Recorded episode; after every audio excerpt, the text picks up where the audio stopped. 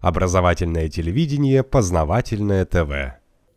Так, вопросов очень много. Если на все отвечать, потому что вот даже то, что прислали, это мы до утра с вами просидим тут. Значит, я несколько объявлений хочу сделать. Значит, ну вы знаете, были суды, мертвую воду засудили. Вот, но я вам хочу сказать, я не принес ее. Сейчас издан тираж 5000 новой мертвой воды, издан очень хорошо, в жесткой обложке. Вот так мы мечтали издать первые экземпляры. Но засудили еще там три или четыре книги. Ну вот я получил это и будете искать, кому бы продаться, но не будет на вас покупающего. Либерализм – враг свободы, от корпоративности под покровом идей к соборности, богодержавии, к богодержавию. Что сделали, товарищи? Это проделали большую работу. Это нечто новое. Они просто написали, вот на второй, там, по-моему, странице, вот такие-то такие вещи изъяты по соображениям цензуры. Ведь как же у нас, говорит, у нас цензуры нет. Вот. А дальше в конце книжки все судебные тяжбы. Значит, о чем это говорит? Вот после того, как концепция в 1995 году прошла режим парламентских слушаний 28 ноября, ну и все потихоньку там развивалось, у меня так закрадывались сомнения, а может быть мы не правы, вот есть концептуальная власть, на основе потом идеологической власти, потом законодательная, которая на основе концепции формирует законы, потом исполнительный и судебный, который защищает действующую от концепции от вторжения ей чуждых. Ну и вот, наконец-то, слава богу, дождались. В 2013 году начались судебные иски. Значит, все работает нормально. Ну и, по-моему, в 2014 году, в мае, я был в Москве, там вот Евгений Иванович Серов этим занимается. Я говорю, ну что вы переживаете? Ведь эти эксперты, они книг не читают. Они ищут, тем более в компьютерной верстке, в режиме поиска, где там еврей, это, все, вот и потом дают. Это экстремистское. Еврей называть евреем – это экстремизм. Все. Ну, хорошо, изъяли, написали. Изъято по соображениям цензуры. Выпускайте. Ну, а теперь я один вопрос, который мне по компьютеру давно написали из Москвы. Мой товарищ, которого я знаю давно, пишет мне, вот когда мы впервые встретились, вы сказали, когда формировался авторский коллектив, вам не нравилось, что было, но еще больше не нравилось, что надвигается. Вот, пожалуйста, ответьте, а то, что сейчас вам нравится, отвечаю ему и всем, если этот вопрос интересует. А разве то, что надвинулось, может нравиться? Нам не нравилось то, что он двигается.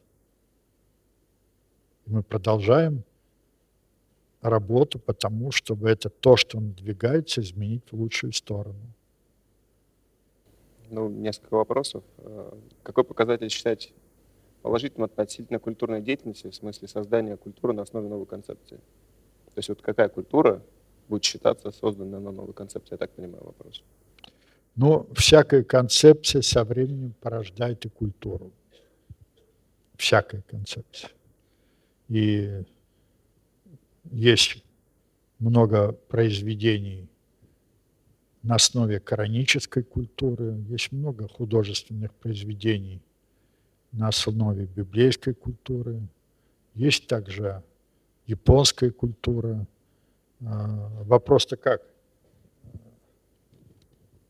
С чего стоит начать создавать а. новую культуру? Ну, вообще а, рекомендаций особых нет. Ну что, уже есть такие. Вот в городе Сочи живет очень интересная женщина.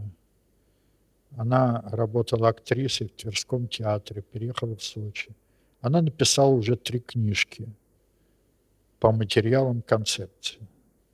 Я ей так и сказал, я ее как мог там поддерживал, они изданы. А это вот первые, первые работы в рамках новой концепции. Какой показатель считать положительным относительно культурной деятельности? Ну, вот давайте, есть такой Лазарев, многие, наверное, читают его работы или слушают ее по телевизору, он сказал, что искусство обладает в некотором роде предикцией. В каком смысле? Вот какое искусство, такое будущее. Я еще раз говорю, что вот Киплинг написал стихи про Восток и Запад. Через полвека наш Иван Антонович Ефремов написал «Туманность Андромеды». Это предсказание? Да, предсказание. Если посмотрите сейчас на все искусство Запада, это смерть. Ведь дело не в том, с чем ты входишь в кинотеатр, а с какими идеями, мыслями ты выходишь. И что нам Запад, как главный культурный, доминирующий, несет. Что там есть в фильмах? Все фильмы можно легко. Убийство, секс, деньги, что там еще, мордобой.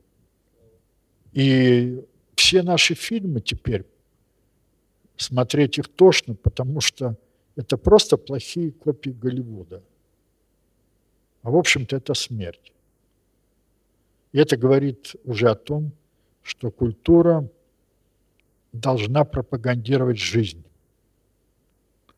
И так как относился товарищ Сталин к культуре, очень бережно, и поэтому фильмы времен сталинской эпохи, пусть они были и не очень с точки зрения киноискусства там сделано, но когда их привезли в Америку, Американцы, ну, американские журналисты в газетах однозначно сказали, это какая-то другая цивилизация.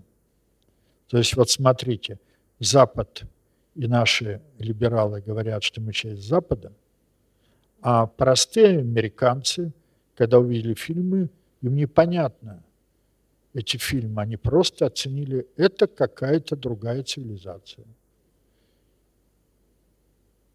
Вот я отношу себя к тем людям, которые еще в 56-57 году, я учился тогда в Суворовском училище, понял, что летать куда-то не надо, космос. Я тогда еще не знал о триединстве материи, информации и меры.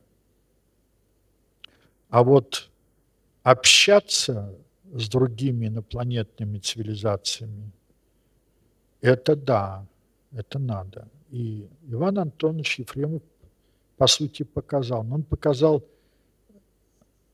две возможности развития на Земле человечества. В часе быка у него есть слова о том, что самое он рассматривает полет землян на планету Тарманс – и там есть слова о том, что самой страшной книгой на земле была Библия. То есть оценка такая дана была в советские времена. Ну и вроде бы атеистическая культура. А почему испугались-то? А потому что иерархия церковная спокойно жила все 70 лет советской власти. И что сейчас она делает? Вот это проблема номер один сейчас для нас всех. Потому что только русская цивилизация, она в форме государственности, почему мы говорим цивилизация, множество народов, множество религий, множество языков. Эта цивилизация преодолела идеалистический атеизм, а он в разных видах, он очень многообразен. Одних сект только в православии около 50. И материалистический атеизм марксизма. Так ведь? Правда преодолела на бессознательных уровнях психики. Мы это зафиксировали концепции общественной безопасности. Нам что, обратно вернуться в материалистический атеизм? Нет. Это пройденный этап. Хотя многие поняли, что к Богу легче прийти после материалистического атеизма, чем после идеалистического атеизма. Почему? А потому что во всех церквах служители культа отгораживаются от Бога чем? Ритуалом. Разве они верят Богу? Кому они поклоняются? То костям привезут какие-то кости, то какой-то поясок. И выстраивается очередь. Это что? Ну и, естественно, заслонился иконой и пошел вперед.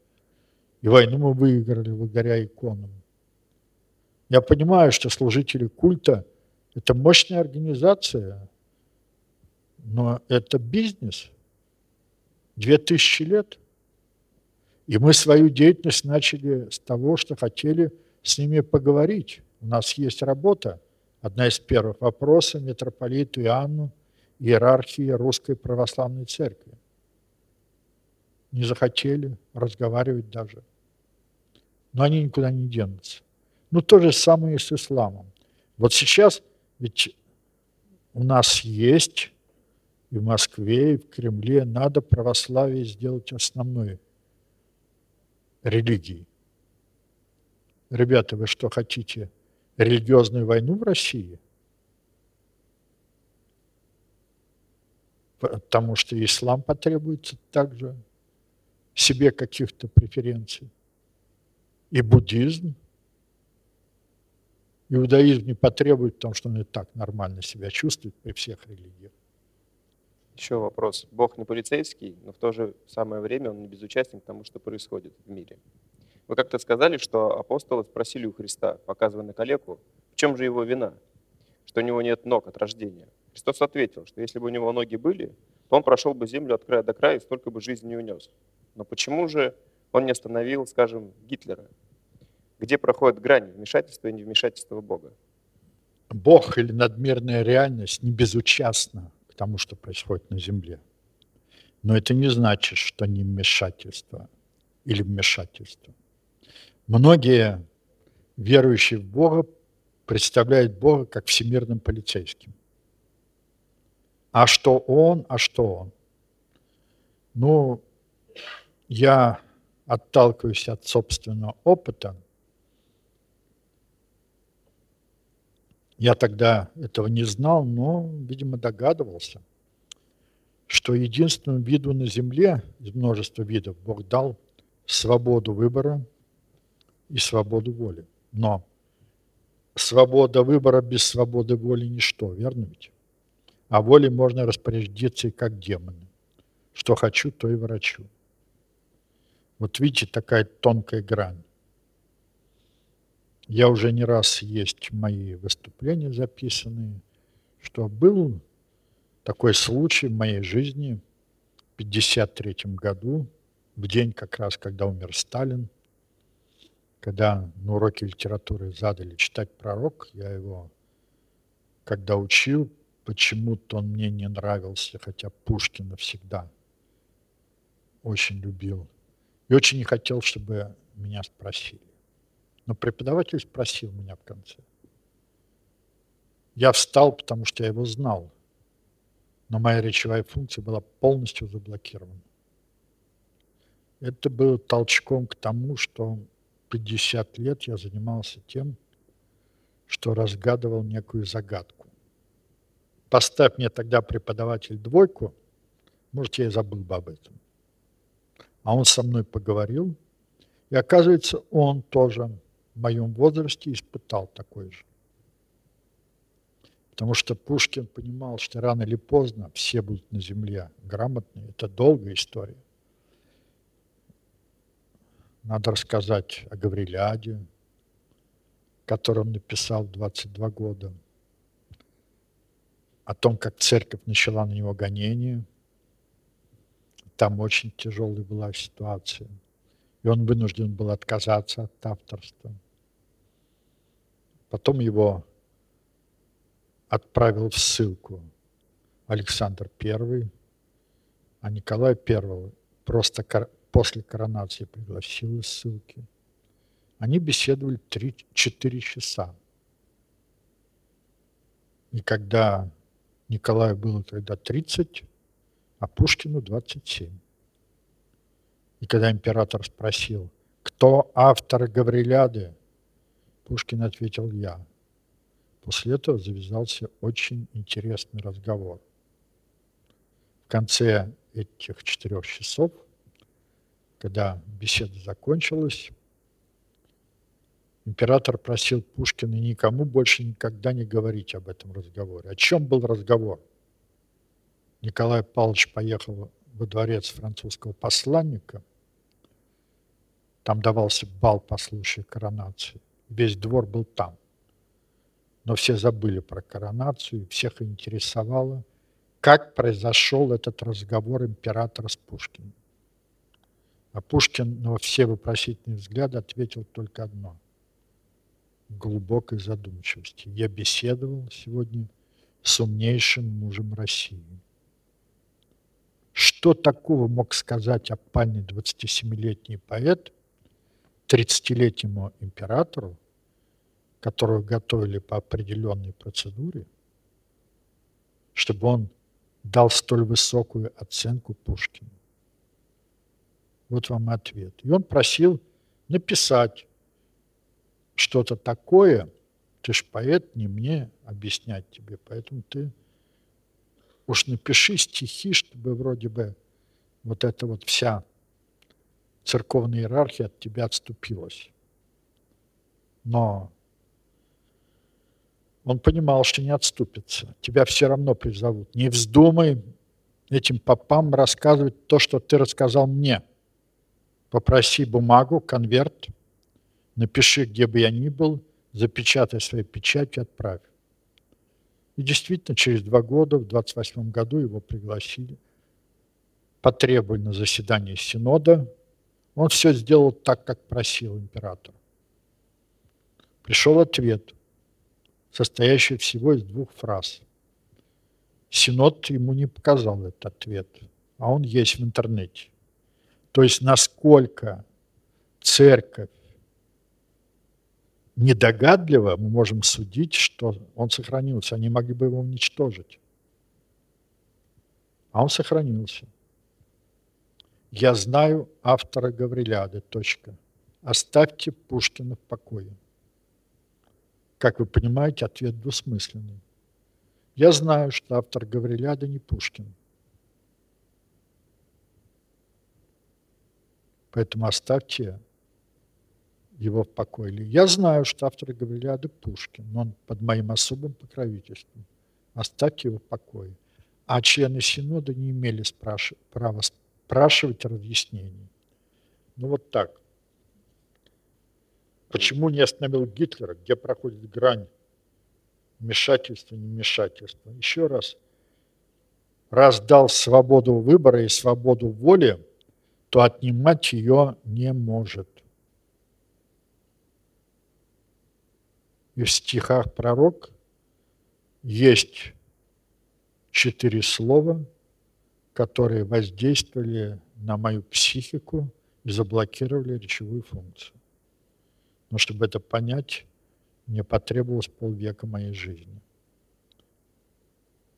Восстань, пророк, и вишь, и внемли, исполнись волею моей.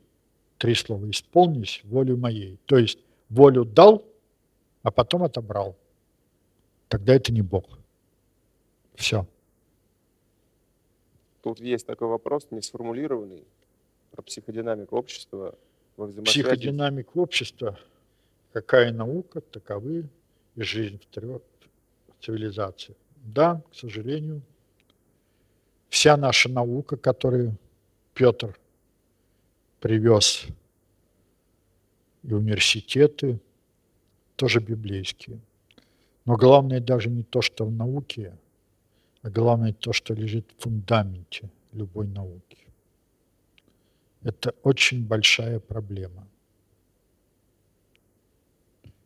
Объездив многие университеты на Востоке и Западе, я убедился, что везде фундамент один и тот же. А заложен он был минимум 7 тысяч лет назад. Это те самые предельно обобщающие понятия, о которых мы пишем во многих наших работах. Материя, энергия, пространство и время – четыре.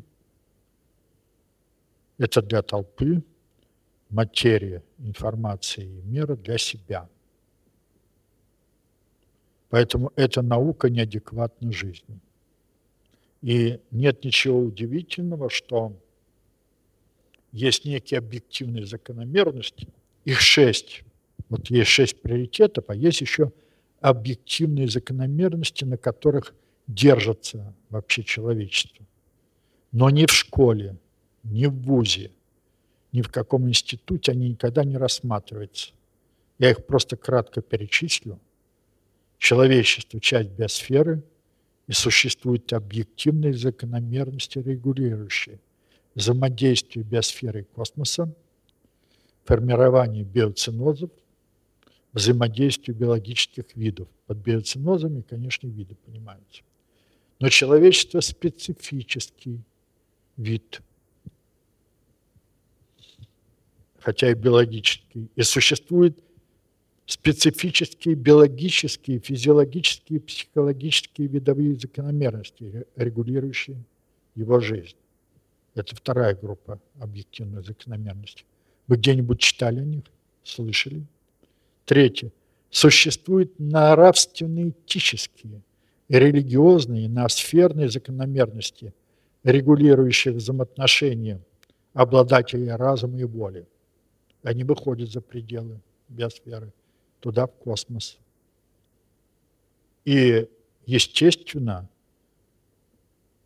это специфический вид порождает культуру. Культура вариативна.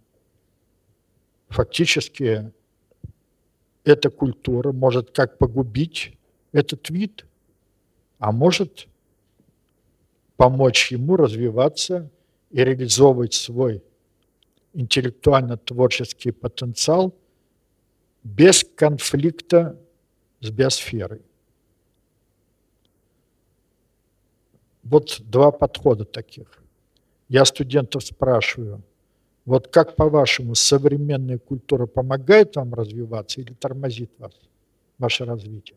Все говорят, тормозит. И есть еще группа закономерностей, поскольку вот эта исторически сложившаяся культура всех обществ, не только российского, такова, что мы вынуждены защищаться – от биосферы техносферы.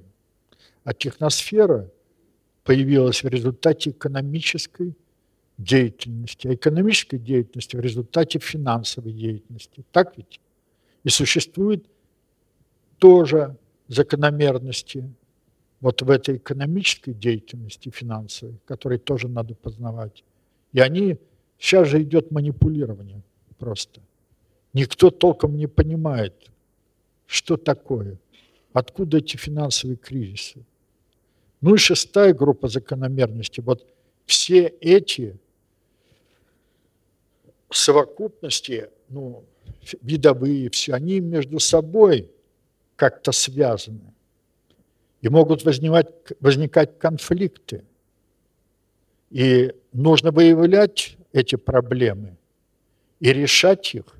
То есть есть некая универсальная, достаточно общая теория управления. Видите, я подошел сейчас к тому, с чего мы начали свою деятельность, с помощью которой можно все это выявить и разрешить все эти проблемы. Но теперь скажите, где эти закономерности вы можете, здесь же многие уже получили высшее образование, читать, так? Ну, мне тут задавали многие вопросы, вот действительно, мы недавно отмечали столетие Георгия Васильевича Сверидова. величайшего, я считаю, композитора, последнего русского композитора и потрясающий его цикл к повести Пушкина «Метель». И меня спрашивают, а вот если все, ну это я высказал предположение, чтобы подкачать вот эгрегор созидательный, разрешающий многие проблемы, я рекомендую в Новый год у елки при свечах, либо при электрическом освещении, под тихую мелодию сферидовской метели, прочитать эту повесть в кругу семьи и попытаться выявить, что за персонажи действуют, какой символьный ряд они несут. Если это будет, причем массово, да, эгрегор меня спрашивают, работает ли он. Я говорю, да, работает. Потому что есть еще одна проблема. Ведь, по сути, наша информация проходит четыре стадии. Вот появилась книга у кого-то, или открыл в интернете, открыл первую страницу. Первый этап. Прочитал, не прочитал. То есть прочитал, так какая-то муть отбросил. Второй напрягся, говорят, это интересно, все это прочитал, но понял или не понял. Либо понял по-своему. Я у студентов после лекции в конце там даю им задание, а сам хожу и просматриваю конспекты. Ну, бывает такое, я читаю. Я зачитываю, спрашиваю – его или ее. Слушай, откуда ты взял? Ну как, это же вы говорили. Нет, я говорил вот это. А я так поняла, или я так понял. Ну все, наверное, читали «Мастера Маргариту» Булгакова. Леви Матфи. Эффект Леви Матфи.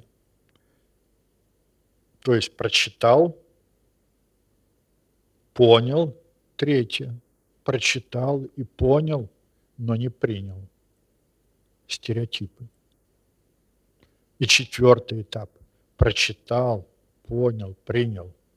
Ну да, как мне говорили лет 30 назад, когда я рассказывал своим сверстникам об этих идеях. Ой, Володя, жаль только жить в эту пору прекрасно уж не придется ни мне, ни тебе. Как вы думаете, что отвечал на это? Видишь ли, у тебя у меня есть дети, надеюсь, будут внуки. Мне не безразлично, в каком мире они будут жить. Если тебе безразлично, ну тогда у меня вопросов к тебе нет. И вот прошло уже, можно сказать, 25 лет, как идеи, концепции существуют. Все есть в интернете. Подходи, бери. Вопрос к вам, ко всем, подумайте, а что мешает взять? И вот вы думаете о себе, но вы думаете, там наверху в Кремле сидят какие-то особенные люди? Я общался. Вот такую книгу они прочитать уже не могут. Но такую книгу не могут прочитать и в Конгрессе, и в Сенате Соединенных Штатов. Еще раз повторяю, Псаки – это не просто дура. Таких вместо одной дуры посадят другую, она тоже будет такой же дурой. Это уже измененное сознание. Вы, конечно, спросите, а на что рассчитывать? Что делать? Тут много вопросов по экономике. Есть еще наверное, такой вопрос по любви вот таких общих. Про любовь у меня целая отдельная лекция, потому что многие, особенно молодые, путают инстинкт продолжения жизни с любовью. Но здесь я читал этот вопрос, что вот как вы все говорите о метрологической состоятельности, о понятии любви, у вас метрологически никак. Вот мы предлагаем метрологию любви. Ну, я не могу запретить предлагать метрологию любви, но просто приведу пример. Современником философа греческого Диогена был еще один философ, Сократ. Он ничего не писал, он беседовал, но он родоначальник той самой диалектики, о которой многие говорят, но мало кто понимает. Он создал диалектику как искусство постижения истины путем постановки наводящих вопросов. Любовь, конечно, не искусство, но я просто вот в качестве примера. А искусство не формализуется, его писать невозможно. У Сократа нет книг. Мы знаем о нем, о его беседах от Платона. Но вот появился на Западе великий философ Гегель и решил формализовать диалектику как искусство. И что у него получилось? Логика. А потом двое великих марксиста, Маркс и Энгельс, взяли эту логику и назвали это диалектический материализм и диалектика. Вот что происходит в результате трансформации и создания мифов. Вообще, всякий миф имеет какую-то основу. Но проблема в том, как из мифа, причем основу историческую, вытащить сам исторический факт. Ну, это примерно так же, как э, вот металл добыли, а он долго не живет, окисляется. Как добраться до настоящего металла? И, в принципе, есть методы, как из мифа можно вытащить конкретный исторический факт. Потому что ведь многие считают, что вся история с Иисусом – это миф. Помните, как у Булгакова «Мастер Маргарите»? Я думаю, что миф – это казнь Иисуса. И помните, чем заканчивает Булгаков? Иисус, Иешуа идет с Понтием Пилата, и Понтий Пилат спрашивает, так скажи мне, казни не было? Он говорит, конечно, не было. Вообще этот роман потрясающий. Его признали лучшим романом 20-го столетия во всем мире. Не только у нас, но и на Западе. Если на Западе есть четыре Евангелия от Луки, Марка, Матфея, Анна, то в России еще есть одно Евангелие. Да не простое, а изложенное в художественной форме в виде романа, который можно прочитать как роман. Там же есть все – взаимодействие Бога, сатаны, праведника. Все, если читать это внимательно. Ну и как вот в иконе есть обрамление, так и в этом романе есть сцены, которые являются ключевыми. А есть, ну, иконостас.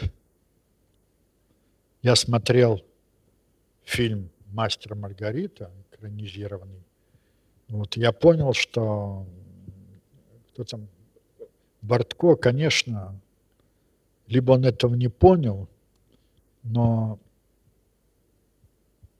он не сумел в кино это отразить. Да это не так просто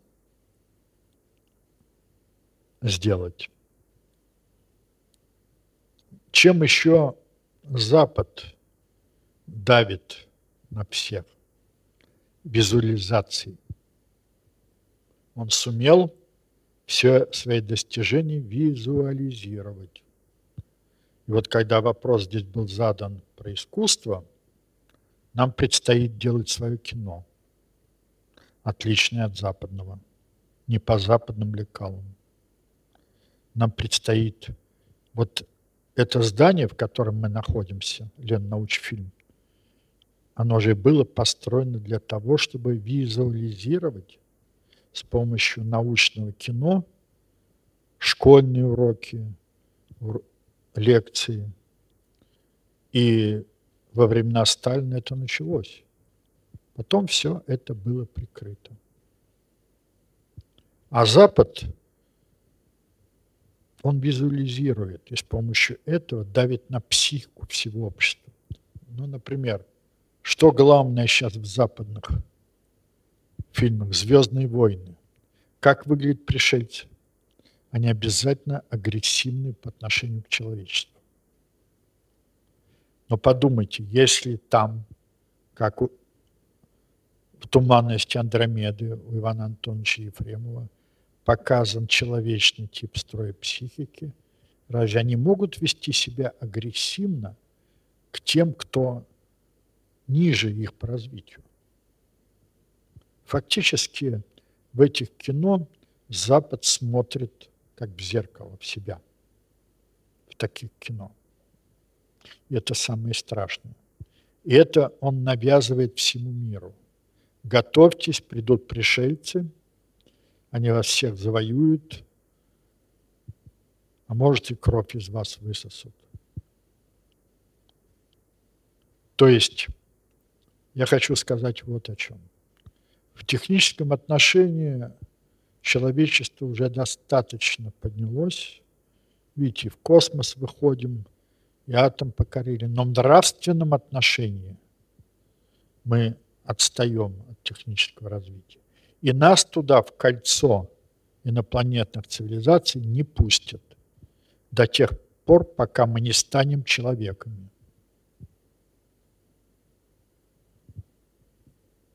Нас нельзя туда пускать с такой агрессивностью. Вот существует, ну так, письменная цивилизация, там, 7-10 тысяч лет, и одни сплошные войны. И вот сейчас уже в космос летаем, вроде вместе. Тем не менее, Запад и конкретно Соединенные Штаты хотят решить с помощью большой войны.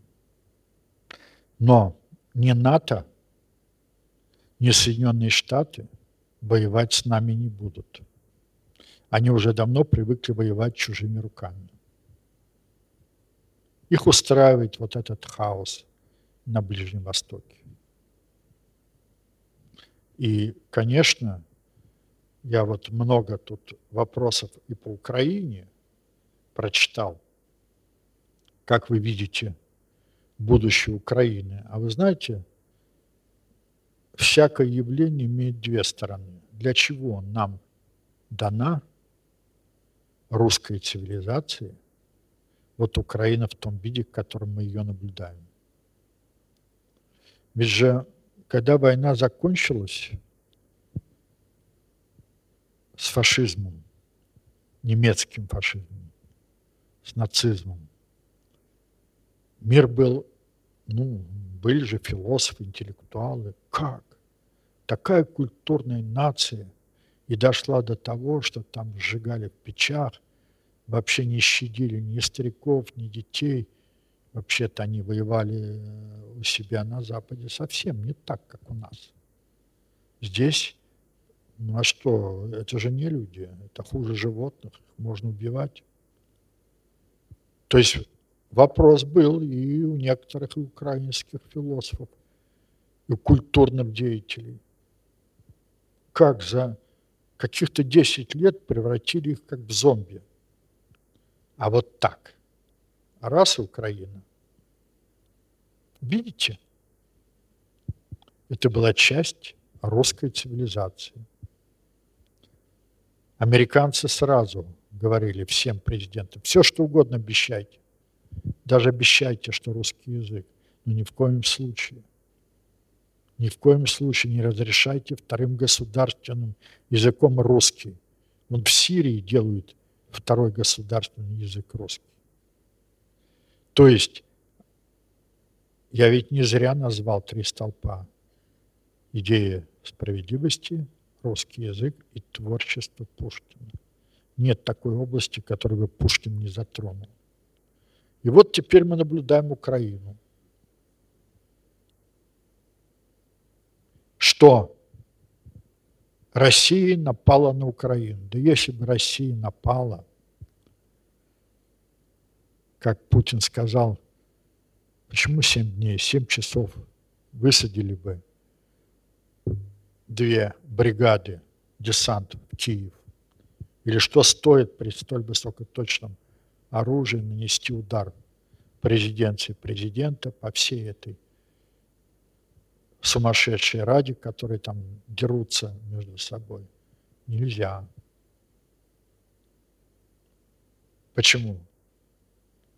А сами, сами найдите в себе человечность. Если вам действительно это не нравится, уберите. Вы кто-нибудь наблюдали вот перекресток, ну такой сложный, где много потоков, где стоит светофор? Что происходит, когда светофор отключается? Я наблюдал несколько раз. Все, пробки со всех сторон. Почему? Каждый хочет успеть проскочить. И пока кто-то не выйдет и не разрулит, так как быки, упершись рогами, стоят друг против друга. О чем это говорит?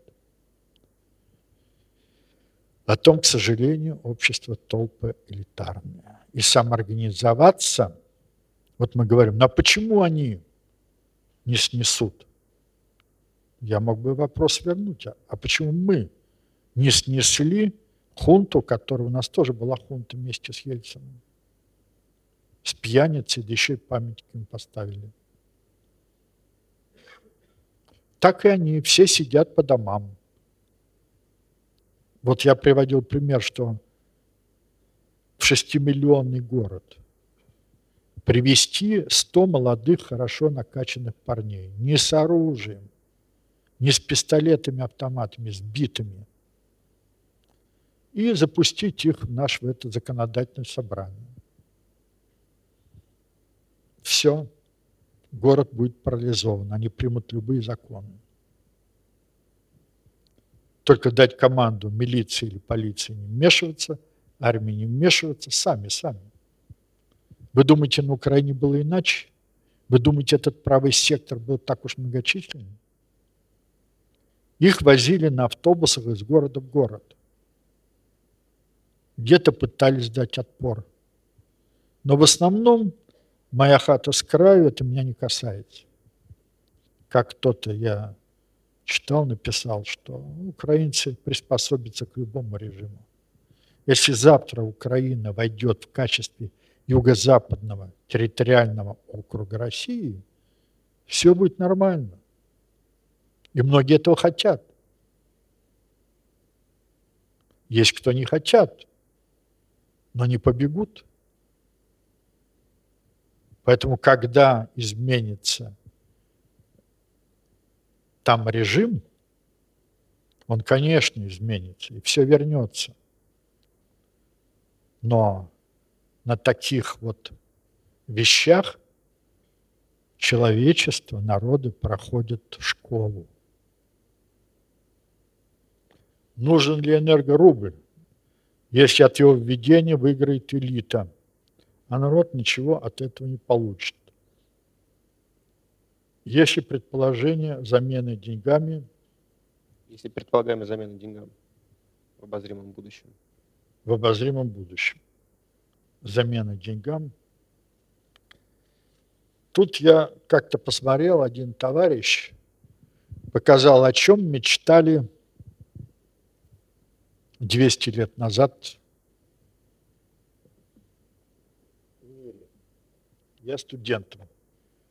Как сбылось и не сбылось. Обогрев без дров, освещение без свечей, связь без голубей, корабли без парусов, транспорт без лошадей, город без навоза. А о чем мечтают конце 20 лет, энергетика без углеводородов, электричество без проводов, транспорт без колес, экономика без денег и банков, страны без границ, общество без партии, власть без бюрократии. Вот первое я вам зачитал, ведь все сбылось. Ну, что я могу только сказать, и второй сбудется. Вы ответили на много вопросов таким способом. Так, что Про там? Коран достаточно много А, вопросов. да. Ну, я, я это читал. Да, в Казани у меня есть друзья, которые знают очень хорошо арабский. Они давно переводят Коран. Половину Корана они уже перевели. Сейчас я не справлялся. Это очень тяжелый труд. Там работает небольшая группа. А, Они даже первую половину издали. Ну, когда все издадут, они пришлют нам обязательно, и мы познакомим. Потому что мы пользуемся Кораном в переводе Крачковского, ну, я, по крайней мере, пользуюсь. Хотя есть много других переводов. Так, еще тут задают вопрос, а что из Пушкина? Вот читать, ну, «Метель», Руслан и Людмилу. У меня такое произведение, самое-самое, с чего началось открытие своего- второго смыслового ряда, это «Домик в Коломне». Малоизвестный, 400 строк, Пушкин хотел издать его анонимно. Там очень много чего раскрыто. Очень много. Ах, если бы меня под легкой маской никто в толпе забавно не узнал. То есть именно в этом, в этой поэме Пушкин вставил ее в повести Белкина в хронологическом порядке. И она мне открылась вот первой. А уж повести Белкина, Руслана Людмила, это все потом. Так, еще. В антикоранической стратегии, ну, раз мы антикоранической стратегии на какой она стадии, люди спрашивают. А, какое будет ну, развитие? вообще, если кто знаком с антикоранической стратегией, то есть вот у нас есть, я сказал, толстая книга «Как бороться с терроризмом», конечно, имеется в виду с исламским, псевдоисламским. Но это 2004 год, потом у меня было очень, была очень такая интенсивная с иранскими мусульманами. Один был у меня такой товарищ, все время приезжал. Э, Я его просил передать информацию. Тогда был Ахмедижад, президент, и Аятолла был. Я ему сказал, вот если ты это не передашь, то вся ответственность на тебе. Ну, он вернулся и сказал, я не смог это передать. Напишите. Написали. Вообще мы думали, что на это, это был десятый год, потребуется минимум 20-25 лет, но скоростью реализации намного быстрее. Вообще то, что сейчас происходит в Европе, вот только в этом году 2 миллиона беженцев. Это не новое явление. Вот это великое переселение народов было и во времена Древнего Рима, это было во времена так называемых крестовых походов. И все это сопровождалось, кстати, большой кровью. Потому что э, ненавистники ислама говорят, вот там эти исламские янычары, там они головы отрубали, там резали. Но крестьяне в своих крестовых походах творили дела не меньше. А уж то, что они творили на другом полушарии с племенами, это вообще не поддается никакому описанию. То есть жестокость, животный тип строй психики, зомбирование, управленцы все демоны, ну и вопросы есть, вот а как психодинамика? Ну, поначалу нам много возражений было. Вот вы всех по клеткам рассадили. Животные, зомби, демоны, человеки. Мы никого не рассаживали, еще раз говорю. Есть много явлений, процессов, которые объективно существуют, но пока их не опишешь, их как бы и нет. Мы начали свою работу с разгерметизации. Что это такое? Ну, это вот Апокалипсис, греческое слово, срываем все покровы.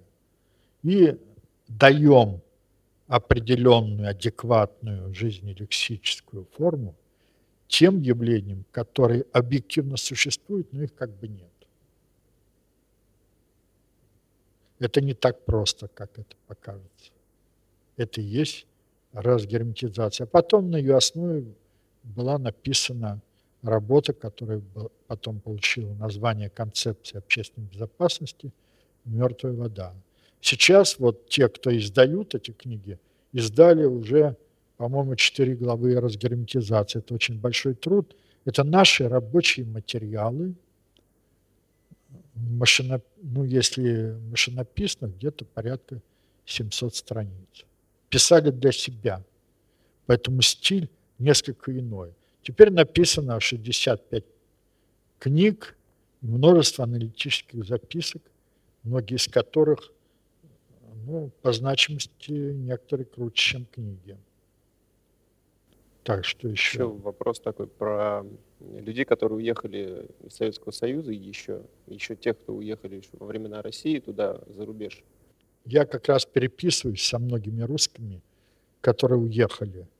Там кто во вторую волну, а, кто в первую волну. Есть в Аргентине у меня один журналист, ему уже под 90, он прилетал сюда, такой Андрушкевич Игорь Николаевич. Вот. Есть в Канаде, есть в Америке, есть в Китае, есть в Малайзии. Там, а, вот. Я считаю, что у них вообще особая миссия. То есть у России есть миссия вот объединить земную цивилизацию на основе предложенных идеалов в единую земную цивилизацию. А поскольку у нас было три волны разгерметизации после революции и гражданской войны, потом после Второй мировой войны и третья волна после 91 года. Вот из них многие только там стали ценить Россию. И, как ни странно, они потянулись к информации, которая описывается в концепции общественной безопасности. Искали контактов, это ну, помогает э, вообще-то группе нашей работать, потому что благодаря им мы получаем достоверную, неискаженную информацию конкретно с места. Потому что журналистам верить, не зря говорит, это вторая древнейшая профессия. Я, по крайней мере, не склонен. Ну, а вот Невзоров такой – который калейдоскоп первый стал насаждать, он прямо говорит, а я всех журналистов говорю, продавайтесь. Мне, говорит, зло даже иногда интереснее пропагандировать, чем добро. Ну и что скажешь на это? Заработал кучу денег, стал общаться не с людьми, а с лошадьми. А вы же, кто постарше, помнит, когда в начале перестройки – как все усаживались. Я был поражен просто у телевизора смотреть эти 600 секунд. А что там? То мужик ползет по Невскому с шапкой в зубах, то зарезанная свинья, то, ну, в общем, набор фактов никак между собой не связан. Но интересно же. Шурик показывает. А что сейчас мы видим? Вы послушайте последние известия любые. Ведь если нет убийства, пожара, взрыва где-то, теракта, им вроде говорить не о чем. Все средства массовой информации начинают только с событий катастрофических. Нет катастрофы, не о чем говорить получается. А ведь были другие времена. С добрым утром, с добрым утром и хорошим днем воскресенье. А теперь сын зарезал мать, кто-то выбросил ребенка своего с десятого этажа, кто-то кого-то взорвал. Меня спрашивает, а вот в Сталинграде взрыв, вот тут. Как вы думаете, это теракт или нет? Не знаю. Мне отсюда не понять. Это надо проводить, в общем-то, детальное расследование. Здесь по поводу вывода капитала. Почему государство не борется с вызовом, вывозом капитала из России посредством... Ну, вот я был в Индии, там запрещен вызов, вывоз валюты. А у нас, ну, Путин ответил вообще-то на этот вопрос. Он все время говорит, мы не хотим возвращения к 1937 году. Стоит только начать, а тут же еще и Соловьев снял с ним фильм. Стоит только начать, остановиться невозможно. Свобода, свобода и свобода. Но мы все равно для Запада тоталитарная страна, а Путин диктатор, самый страшный диктаторский режим. И вообще про историю России теперь столько написано. Вот есть Прохоров у нас, знаете, олигарх. У него есть целый штат, таких же, как он. Один из них историк, Николай Усков. Он написал свою историю. Русские поздно вышли из лесов, вообще не туда пошли. Надо идти на запад, они пошли на восток. Чего мы сейчас с Китаем пытаемся наладить отношения, когда надо с Западом? Но мы пытались наладить отношения с Западом, но они не хотят.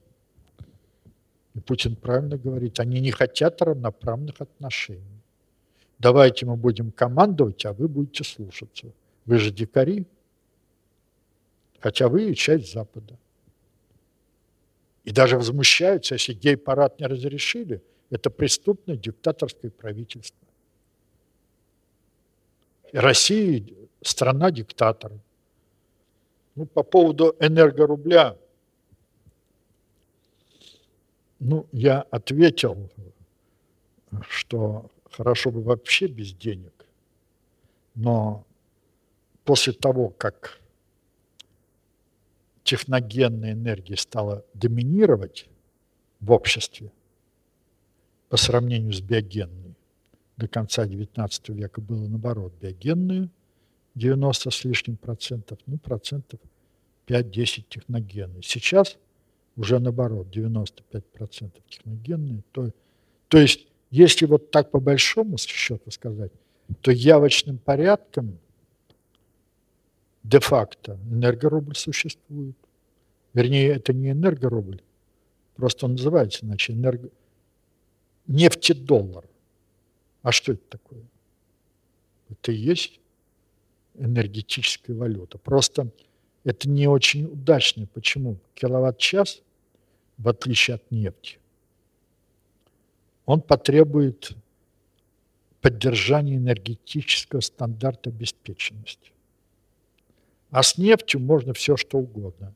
Но вот как нам представляется, видимо, недолго осталось. Сколько, я не могу сказать, но думаю, пять лет не больше. Не выдержит вся система экономическая мировая. Хотя вчера или где-то слышал вопрос, ну а как долг Соединенных Штатов? Почти уже 20 триллионов. Ну, они будут отдавать? Вопрос, кому?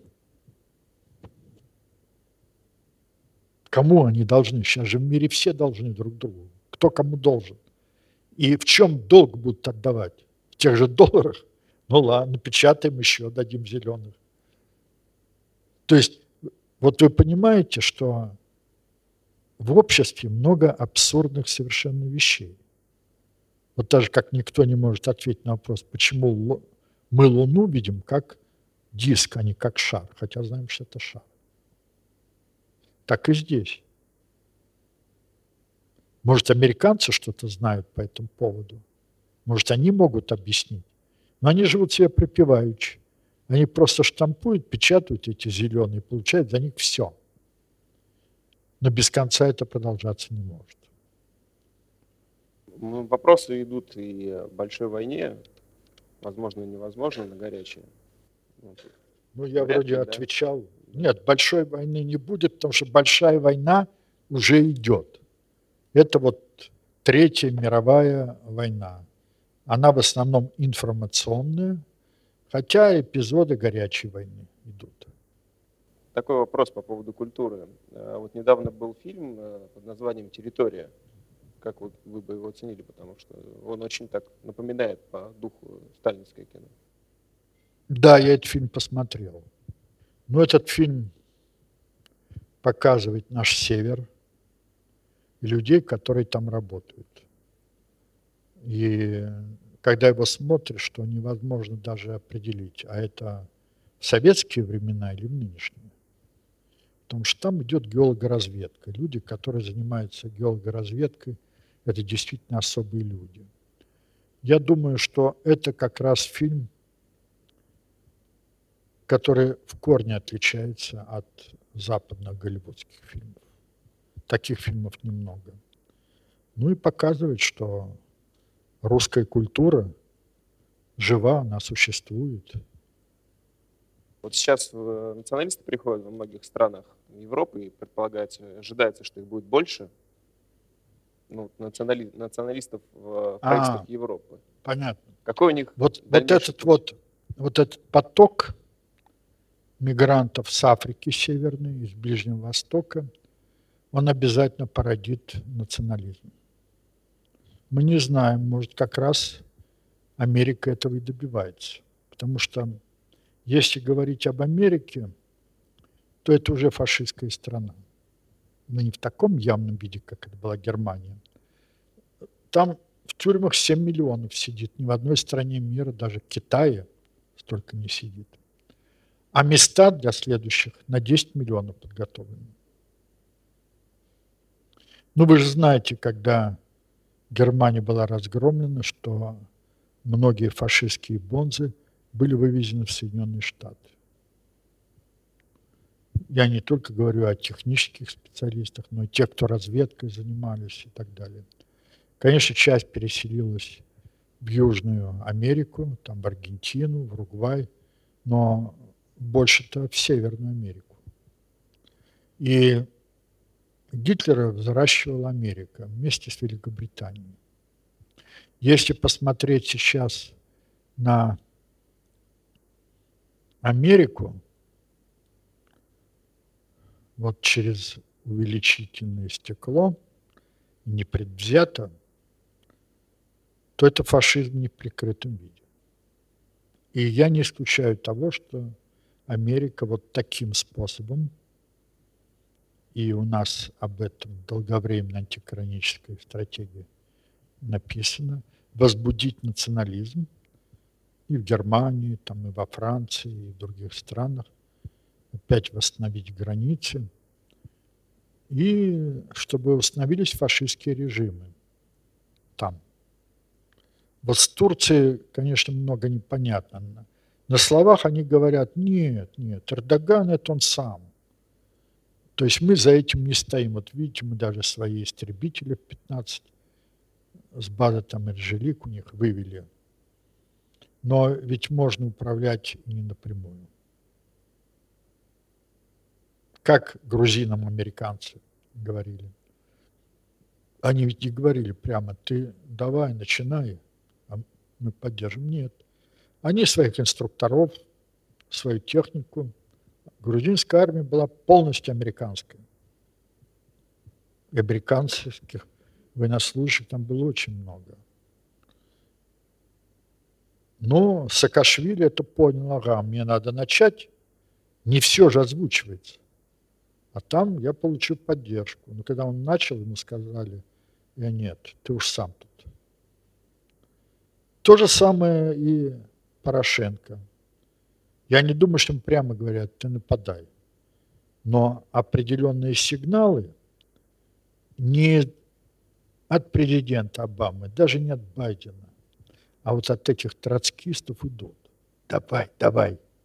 А мы уж там оружием и армией поддержим. Но американцы всех кидали. Всегда. и Украине ничего не дадут ни Запад, я имею в виду Евросоюз, не Америка.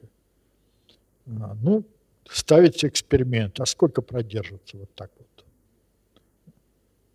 Голод, холод. Меня тут вопрос. Вот вы предсказали, что Янукович придет, а я не отказываюсь от этого. Я же срок не назвал.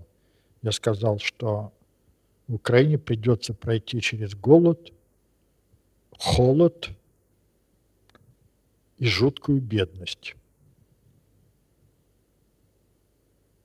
Никаких кредитов Запад им не даст. Они будут говорить о кредитах, но давать не будут.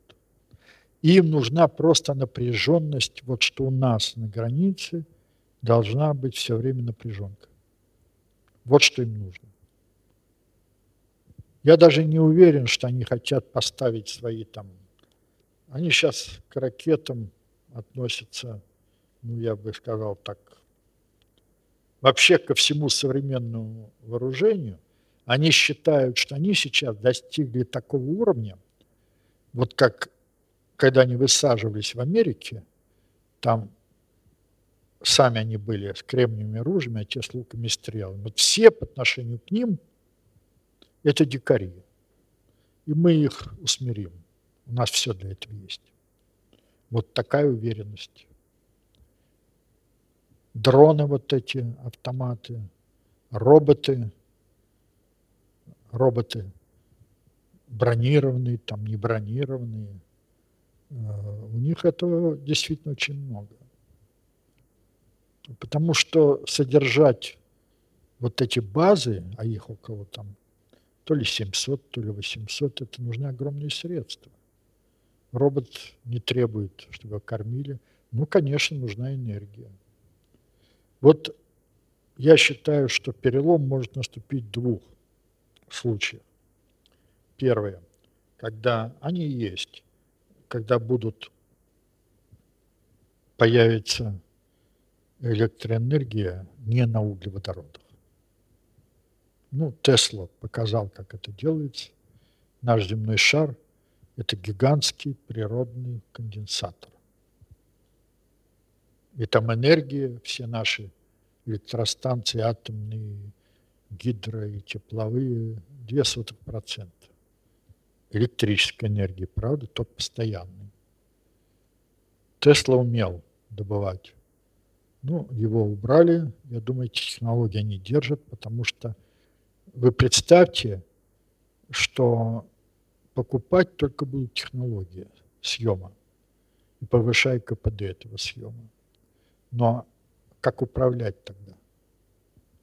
Если иметь неограниченное количество электроэнергии, автомобиль, трактор маленький, там, бензопила, маленький экскаватор, в лесу выстроил себе избушку, интернет, все, и ты недосягаем. Телевизор, все, что хочешь. И вот так дурить, как сейчас дурят они, будет невозможно. И второе.